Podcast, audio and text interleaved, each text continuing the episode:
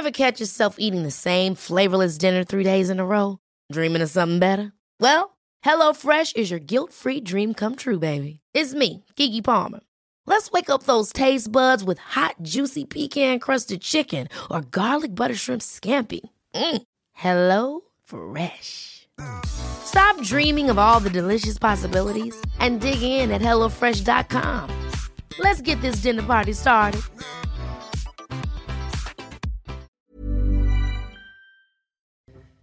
La France est-elle ingouvernable? C'est la question la plus posée au lendemain des résultats des législatives. Pour anticiper tout blocage, Emmanuel Macron convie ce mardi à l'Élysée les forces politiques ayant vocation à constituer un groupe à l'Assemblée. L'union des gauches va-t-elle survivre? Jean-Luc Mélenchon a appelé ses alliés à la formation d'un seul groupe à l'Assemblée. Proposition aussitôt rejetée par les socialistes, les communistes et les écologistes. Le leader de la NUPES veut éviter de laisser le Rassemblement national être la première force d'opposition du pays. À Pantin, près de Paris, un pharmacien contraint d'embaucher des agents de sécurité. Dimanche, un toxicomane particulièrement violent s'est introduit dans son officine pour tenter de voler la caisse.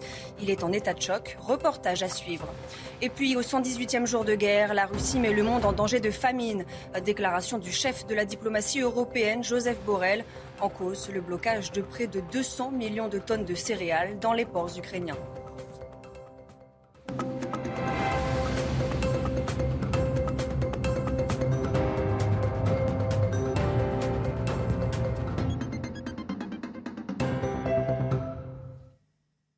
Bonsoir à tous, je suis ravie de vous retrouver pour l'édition de la nuit. À la une, la France est-elle ingouvernable? C'est la question la plus posée au lendemain des résultats des législatives. Face à cette situation aussi inédite que compliquée, Emmanuel Macron a convié ce mardi à l'Élysée les forces politiques ayant vocation à constituer un groupe à l'Assemblée.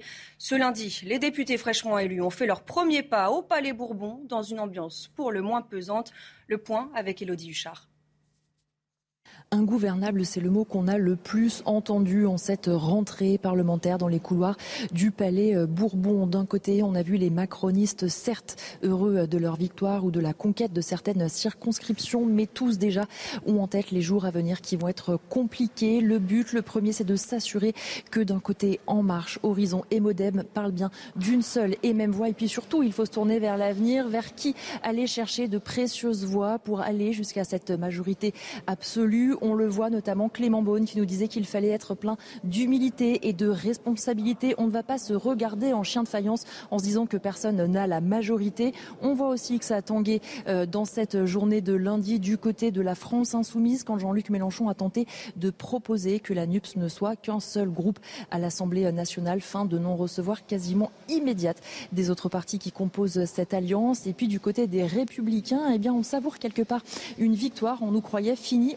Faiseur de roi, nous disait-on euh, dans la journée. Les républicains, pour l'instant, qui ont une ligne très claire, pas question d'aider Emmanuel Macron. Ça, c'est pour la ligne officielle, mais en coulisses, on sait que certains aimeraient tenter de négocier avec la majorité, pourquoi pas de voter certains textes importants? On voit donc finalement, il y avait une ambiance de rentrée des classes, comme c'est le cas une fois tous les cinq ans à l'Assemblée nationale, mais on peut vraiment dire que cette fois, l'ambiance était un peu plus lourde que les autres années.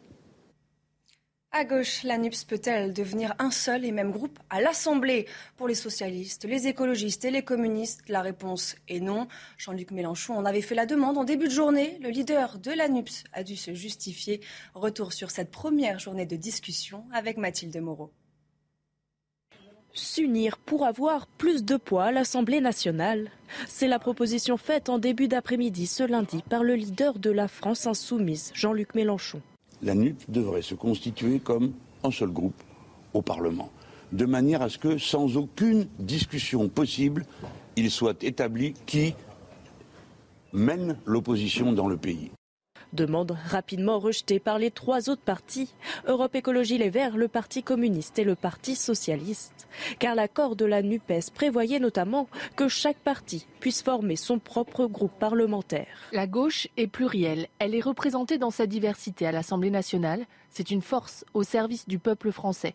Vouloir supprimer cette diversité est une erreur et je m'y oppose. Face à cette levée de bouclier, Jean-Luc Mélenchon tente d'apaiser la situation sur son compte Twitter. Je n'ai pas proposé la dissolution des partis, mais la formation d'un groupe parlementaire commun. Chacun pourra bien sûr constituer une délégation distincte à l'Assemblée nationale, comme nous le faisons déjà chacun au Parlement européen. avec 71 députés pour la France insoumise, 26 pour le Parti socialiste, 23 pour Europe Écologie Les Verts et 11 pour le Parti communiste. La NUPS se présente comme la deuxième force politique de l'Assemblée nationale. À droite, il n'y aura ni pacte ni coalition avec la majorité présidentielle. Le chef des Républicains, Christian Jacob, s'est exprimé à l'issue d'un conseil stratégique de son parti. Les Républicains feront d'ici l'automne des propositions sur divers sujets afin de conserver un rôle d'opposition responsable, mais pas d'alliance en vue avec Emmanuel Macron. Écoutez. Nous n'avons pas vocation à être, euh, je l'ai dit dès hier soir, la roue de secours euh, d'un pouvoir euh, qui a échoué, qui a fragmenté notre pays, qui l'a fragilisé qui crée cette situation. Euh, Emmanuel Macron, par son cynisme, son immobilisme, son impuissance à agir, a transformé euh, la Ve République en Quatrième République. Euh, nous ne serons pas, et en tout cas je ne serai pas, une des roues de secours de ce pouvoir. Nous sommes dans, l'opposition, dans l'opposition au, gouvernement et à Emmanuel Macron, que nous avons combattu pendant ces, ces élections législatives. Euh, et, nous resterons bien évidemment sur cette ligne. Donc il n'est pas question euh, ni de pacte, ni de coalition, ni quelque accord de quelque nature que ce soit. Non, non, non. Et si des voix isolées, puisque vous en avez entendu dès hier soir, d'ailleurs pas, pas nombreuses, si des voix isolées se risquaient à dire que nous serions dans une logique de pacte de gouvernement, comme je l'ai entendu, ce sont des voix qui mentent. En tout cas, elles ne parlent que pour elles-mêmes. Elles ne parlent pas pour la formation politique qui est la nôtre. Eux n'ont pas besoin d'alliance. Jamais le Rassemblement national n'avait obtenu autant de représentants dans l'hémicycle. Le parti se considère aujourd'hui comme le premier groupe d'opposition à la majorité présidentielle. Une épine dans le pied pour l'avenir du gouvernement Macron et Marine Le Pen s'en félicite. Écoutez. Est-ce que euh, Emmanuel Macron va pouvoir faire ce qu'il veut Non, la réponse est non. Clairement, ce, matin, c'est non. Et tant mieux, c'est-à-dire la retraite à 65 ans, je pense que c'est une réforme enterrée, ainsi que toute une série d'autres mesures que souhaitait mettre en place Emmanuel Macron et qui, euh, en réalité, étaient toxiques pour les Français. Donc à toutes ces mesures-là, nous allons bien sûr nous opposer et il devra faire avec, parce que c'est la volonté du peuple français. Je rappelle que l'Assemblée nationale est la maison du peuple français. Il s'y est réinvité hier soir et euh, ici est réinvité de la plus belle des façons, je le pense en déjouant tous les pronostics. Et bien entendu, euh, l'ensemble des députés du Rassemblement national seront à disposition du peuple français pour pouvoir euh, mener cette opposition qui sera extrêmement ferme, mais également constructive. Et avec plus de 15 députés élus, plusieurs groupes politiques vont pouvoir se former et bénéficier davantage. Lesquels? Éléments de réponse avec Amandine Rouve. Peser plus lourd dans l'échiquier politique, c'est tout l'intérêt des groupes parlementaires.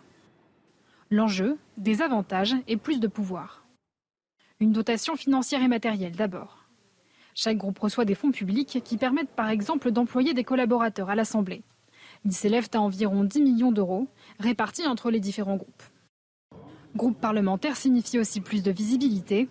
Chaque groupe dispose de plus de temps de parole et donc d'un écho médiatique plus important. La moitié des questions au gouvernement est réservée aux députés des groupes d'opposition. Enfin, les groupes parlementaires accèdent aux plus hautes instances de l'hémicycle, aux six postes de vice-président et aux trois postes de questeur, mais aussi aux commissions parlementaires qui ont pour mission de préparer les débats en séance publique. La rentrée des nouveaux députés est prévue le 28 juin. Pour constituer leur groupe politique, justement, les députés ont jusqu'au 28 juin. Si leur mandat ne commence que mercredi, vous allez le voir, un programme chargé attend les nouveaux parlementaires, prise de fonction, début des travaux législatifs. Les détails avec Marie Conan. À peine élus, les 577 députés ont été accueillis ce matin à l'Assemblée nationale. L'occasion pour eux de s'enregistrer officiellement en attendant le début de leur mandat dans deux jours. La première séance au Palais Bourbon n'aura lieu que le 28 juin prochain. Il faudra alors élire le nouveau président de la Chambre. C'était jusque-là Richard Ferrand qui était au perchoir.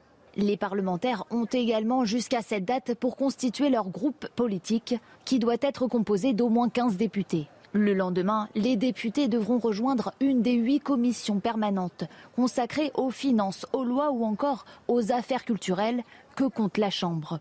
S'en suivra le 5 juillet prochain le discours de politique générale de la Première ministre, Elisabeth Borne. Elle exposera devant les députés le programme de son gouvernement. D'ici là, les trois ministres en fonction ayant perdu aux élections législatives auront été remplacés et de nouveaux secrétaires d'État seront également nommés. Dès le 11 juillet, les travaux législatifs devraient débuter. Le camp présidentiel prévoit un projet de loi sanitaire, mais aussi un texte sur le pouvoir d'achat et une loi d'urgence écologique. Cette interpellation musclée à Champigny-sur-Marne, ça s'est passé dimanche soir. Des policiers ont été pris à partie par plusieurs habitants. Ils voulaient empêcher les forces de l'ordre d'intervenir. Retour sur les faits avec Marie Conan. Cette femme qui hurle tente avec des dizaines d'autres riverains de stopper en pleine rue une interpellation de policiers. En réponse, l'agent la pousse violemment au sol et l'asperge de bombes lacrymogènes. Cette scène a été filmée hier soir par de nombreux habitants de Champigny-sur-Marne. C'est à quelques mètres de là que tout aurait commencé, quand une patrouille de police voit circuler une voiture à vive allure et avec deux personnes postées sur le toit. D'après les forces de l'ordre, malgré avoir manifesté leur intention de procéder à un contrôle, le véhicule suspect aurait refusé de s'arrêter. Au contraire, il aurait même accéléré pour finalement se garer un peu plus loin dans cette cité sensible. Après avoir tenté de fuir en vain, le conducteur ainsi que les deux individus posés sur le toit seraient alors devenus agressifs. Impossible de les interpeller d'après le rapport des policiers car ils se débattent, ils insultent et vont même jusqu'à cracher au visage des agents. Toujours d'après ce rapport, les suspects auraient appelé les riverains à s'en prendre aux forces de l'ordre. Au total, une quarantaine d'individus seraient venus les encercler. À Pantin, près de Paris, un pharmacien contraint d'embaucher des agents de sécurité. Pour quelle raison? Dimanche, un toxicomane particulièrement violent s'est introduit dans son officine pour tenter de voler la caisse. L'employé présent n'a pas été blessé, mais il est en état de choc. Le gérant de la pharmacie témoigne le récit d'Augustin Donadieu. Ce père de famille se présente au petit matin devant cette pharmacie à Pantin. Il vient acheter du lait pour son bébé, mais un toxicomane s'approche et commence à l'importuner. Le pharmacien décide alors d'ouvrir exceptionnellement la porte de sa pharmacie pour mettre à l'abri le client, mais le toxicomane le suit à la trace. Il a été suivi jusqu'à la caisse. Le toxicomane voulait euh, tirer la caisse. Il a, il a ouvert le tiroir et il a pris les 50 euros. Le pharmacien a appelé la police. S'en suivent de longues minutes durant lesquelles l'homme cherche à fuir par tous les moyens. Ah oui, il s'est acharné contre la porte. Euh, ensuite, il a voulu essayer de l'ouvrir pour sortir, mais il n'a pas réussi. Ensuite, il a même pris une chaise et il a, il a jeté contre, euh, contre la porte. Finalement, après dix longues minutes, la police finira par arriver pour interpeller le fauteur de troubles. Mais en fin de journée, surprise. Ah, il a commis son, son vol avec violence hier à 8h15 et hier soir à 20h, en sortant de la pharmacie, je le croise. Je tombe nez à nez avec lui il est, il rien eu. Il est, il est encore dehors, comme si de rien n'était. Quelques mois plus tôt, un autre salarié de la pharmacie avait reçu un coup de cutter de la part d'un toxicomane. Le gérant de l'officine a décidé d'employer des agents de sécurité 24 heures sur 24. L'Afrique est otage de l'invasion russe en Ukraine. Déclaration de Volodymyr Zelensky devant l'Union africaine. Des millions de tonnes de céréales sont toujours bloquées par la flotte russe en mer Noire. Une marchandise qui vaut de l'or et menace la stabilité alimentaire mondiale. Valérie Labonne. L'Ukraine ne peut plus exporter ses céréales, mettant ainsi en danger de nombreux pays. C'est une des conséquences dramatiques de la guerre avec la Russie. Ses principaux ports stratégiques comme Odessa ou Mariupol sont sous le coup de blocus ou ont été pris par les forces russes, empêchant toute sortie de marchandises par la mer. Au point que Poutine en a fait une arme de négociation. C'est un vrai crime de guerre, et je ne peux donc pas imaginer que cela durera encore longtemps, sans quoi la Russie devra rendre des comptes. On ne peut pas utiliser la faim comme une arme de guerre.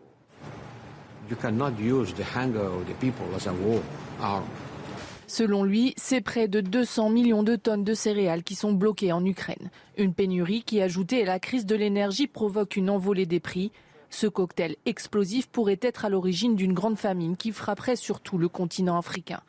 Le président ukrainien a d'ailleurs appelé ses alliés lors du sommet des trois mers à l'aider à trouver des solutions alternatives. S'il vous plaît, regardez la situation en Ukraine aujourd'hui. Ce sont les États des trois mers qui sont notre connexion vers le monde libre. L'approvisionnement d'armes, de fuel, la préservation des voies de transport, les corridors verts pour l'exportation de nourriture ukrainienne et pour la migration des peuples. Tout ce travail passe par les pays membres qui sont à l'initiative. Face à cet enjeu mondial, le secrétaire général des Nations Unies et la Turquie ont entamé des discussions avec Vladimir Poutine pour trouver une solution négociée et permettre aux bateaux de naviguer à nouveau sur la mer Noire. Retour en France, l'épisode caniculaire s'atténue, mais 31 départements ont été placés en vigilance orange. Parmi eux, 21 sont concernés par une alerte aux orages. Des orages qui s'accompagnent de phénomènes violents, notamment des chutes de grêle, des précipitations intenses et de violentes rafales de vent. Dix départements sont également toujours placés en vigilance canicule. Pour faire face au phénomène caniculaire amené à se répéter et s'intensifier, les établissements scolaires tentent de s'adapter. Exemple à Paris, où les cours de récré sont transformés en oasis de fraîcheur. De quoi s'agit-il? On voit ça avec Clémence Barbier. Dans cette école parisienne, ces enfants profitent de l'extérieur, mais sans souffrir de la chaleur. La plupart du temps, ils étaient complètement abattus. Là, on les voit occuper l'espace. Donc ils se mettent sous les cabanes, donc euh, on sent que la cour est plus rafraîchissante. En 2020, la cour de récréation a été transformée en oasis de fraîcheur. L'objectif, lutter contre le réchauffement climatique. L'ombrage fait clairement perdre plusieurs degrés, 3 euh, euh, à 5 degrés je dirais, comme ça, mais à la louche vraiment. voilà. Et au sol, par contre, ce qui est sûr, c'est que les revêtements plus clairs et les revêtements naturels vont chauffer beaucoup moins. Le sol, justement, fait l'objet d'une attention particulière. Ici, donc, ce qui a été changé, c'est de créer donc, des espaces perméables, un sol aussi perméable qui laisse euh, s'infiltrer l'eau, qui permet aussi que les arbres soient en moins grand stress hydrique, euh, voilà, puisqu'ils ont de l'eau plus directement que quand euh, c'était imperméable. et puis un sol naturel qui a été, donc, été apporté, des copeaux de bois. Ce projet est soutenu par l'Union européenne. L'an dernier, 25 cours d'école ont été transformés en oasis de fraîcheur. Ce mardi marque le début de l'été ainsi qu'un événement incontournable en France, la fête de la musique. Pour la 40e édition, la cour de l'Elysée va vibrer ce mardi soir au son, entre autres, de Youssou N'Dour et de la DJ ukrainienne Xenia. Le président de la République et son épouse assistent traditionnellement à cet événement avec 2000 billets proposés. La soirée affiche complet. Et c'est la fin de cette édition. Tout de suite, le JT Sport.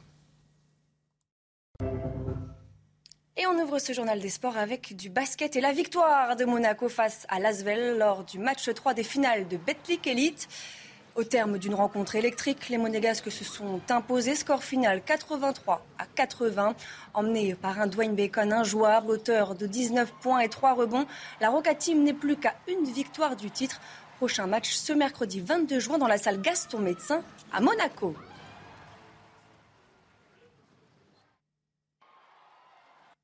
En football, à cinq jours du premier match de préparation de l'Euro face au Cameroun, l'équipe de France féminine termine sa préparation à Clairefontaine. Les Bleus de Corinne Diacre n'ont qu'un seul objectif, être le mieux armé possible pour démarrer la compétition au meilleur niveau. On voit ça avec Anthony Tobelem. Oui, Anthony Grec Angelini, qui est depuis le 1er septembre 2017 le préparateur physique en chef euh, de cette équipe de France euh, féminine. Et vous le disiez, ça va s'accélérer parce que il y a une dizaine de jours, c'était la régénération, la cohésion qui avait été travaillée. La semaine dernière, beaucoup de, volume de travail avec deux à trois séances euh, par jour. Il y a eu ce week-end un repos total pour les 23 joueuses de Corinne Diacre. Et puis, à partir d'aujourd'hui, eh on va travailler essentiellement sur le rythme et la puissance athlétique. On veut faire en sorte que cette équipe de France, elle soit notamment compétitive le 10 juillet pour son entrée en lice lors de l'Euro, mais qu'elle puisse ensuite aller le plus loin possible parce que l'objectif, euh, c'est bien évidemment de, gagner. Anthony Grec Angelini qui a un programme euh, très strict à faire suivre à, ses joueuses. Pendant trois jours, ça va être très intense. Et puis ensuite, euh, vous en parliez il y a quelques instants, on va un petit peu lever le pied et travailler plus tactiquement pour préparer le premier rendez-vous, le premier match de préparation.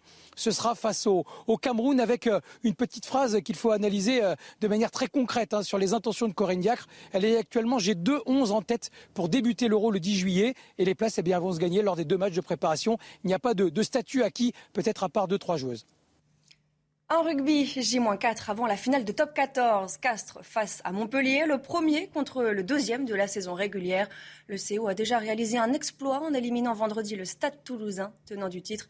Performance qui fait du bien au moral de Geoffrey Palis et ses coéquipiers. On arrive à la fin de championnat, on, l'a dit tout à l'heure, on a fini premier. On a quand même une belle, on a fait une belle fin de saison et on, maîtrise quand même pas mal de choses. Et, on a confiance en, ben, en, quoi on bosse aux, entraînements et, euh, euh, ben, cette confiance-là, se, traduit par, euh, par des performances comme, comme cette demi-finale et ça, faut le garder. quoi. Et puis à deux ans des JO de Paris 2024, Teddy Riner prolonge son contrat avec le PSG. Le triple champion olympique poursuit son aventure avec le club parisien jusqu'en 2024. Le Français veut participer à plus de combats en vue des Jeux olympiques. Léa Danois-Delegue était présente lors de sa conférence de presse ce lundi. Écoutez. Teddy Riner et le PSG Judo, ça continue. Le quadruple médaillé olympique en individuel l'a annoncé ce matin au siège du PSG Judo. Il continue donc jusqu'en 2024. Il l'a annoncé, il n'y a eu aucun doute. Non, non, non. Il n'y a pas eu d'autres parce que, bah, comme je vous le dis, je suis bien ici. C'est des couleurs que j'ai toujours connues. C'est un club qui m'a qui m'a porté pendant de nombreuses années. Donc, euh, quand, euh, quand on a parlé de prolongation, c'est même pas une question de prolongation, c'est une question le contrat est terminé, on continue. Voilà. De la continuité donc pour Teddy Riner, mais du changement dans la préparation par rapport à Tokyo. On verra le judoka sur bien plus de compétitions, à commencer par le Grand Chelem de Budapest cet été. Le but, aller chercher une médaille à Paris 2024 et pourquoi pas Los Angeles 2028, il ne l'a pas exclu. La France est-elle ingouvernable? C'est la question la plus posée au lendemain des résultats des législatives. Pour anticiper tout blocage, Emmanuel Macron convie ce mardi à l'Elysée les forces politiques ayant vocation à constituer un groupe à l'Assemblée. Restez bien avec nous, on y revient dans quelques instants sur CNews. Retrouvez tous nos programmes et plus sur cnews.fr. Ever catch yourself eating the same flavorless dinner three days in a row? Dreaming of something better? Well, HelloFresh is your guilt-free dream come true, baby. It's me, Kiki Palmer. Let's wake up those taste buds with hot, juicy pecan-crusted chicken or garlic butter shrimp scampi. Mm. Hello Fresh. Stop dreaming of all the delicious possibilities and dig in at HelloFresh.com. Let's get this dinner party started.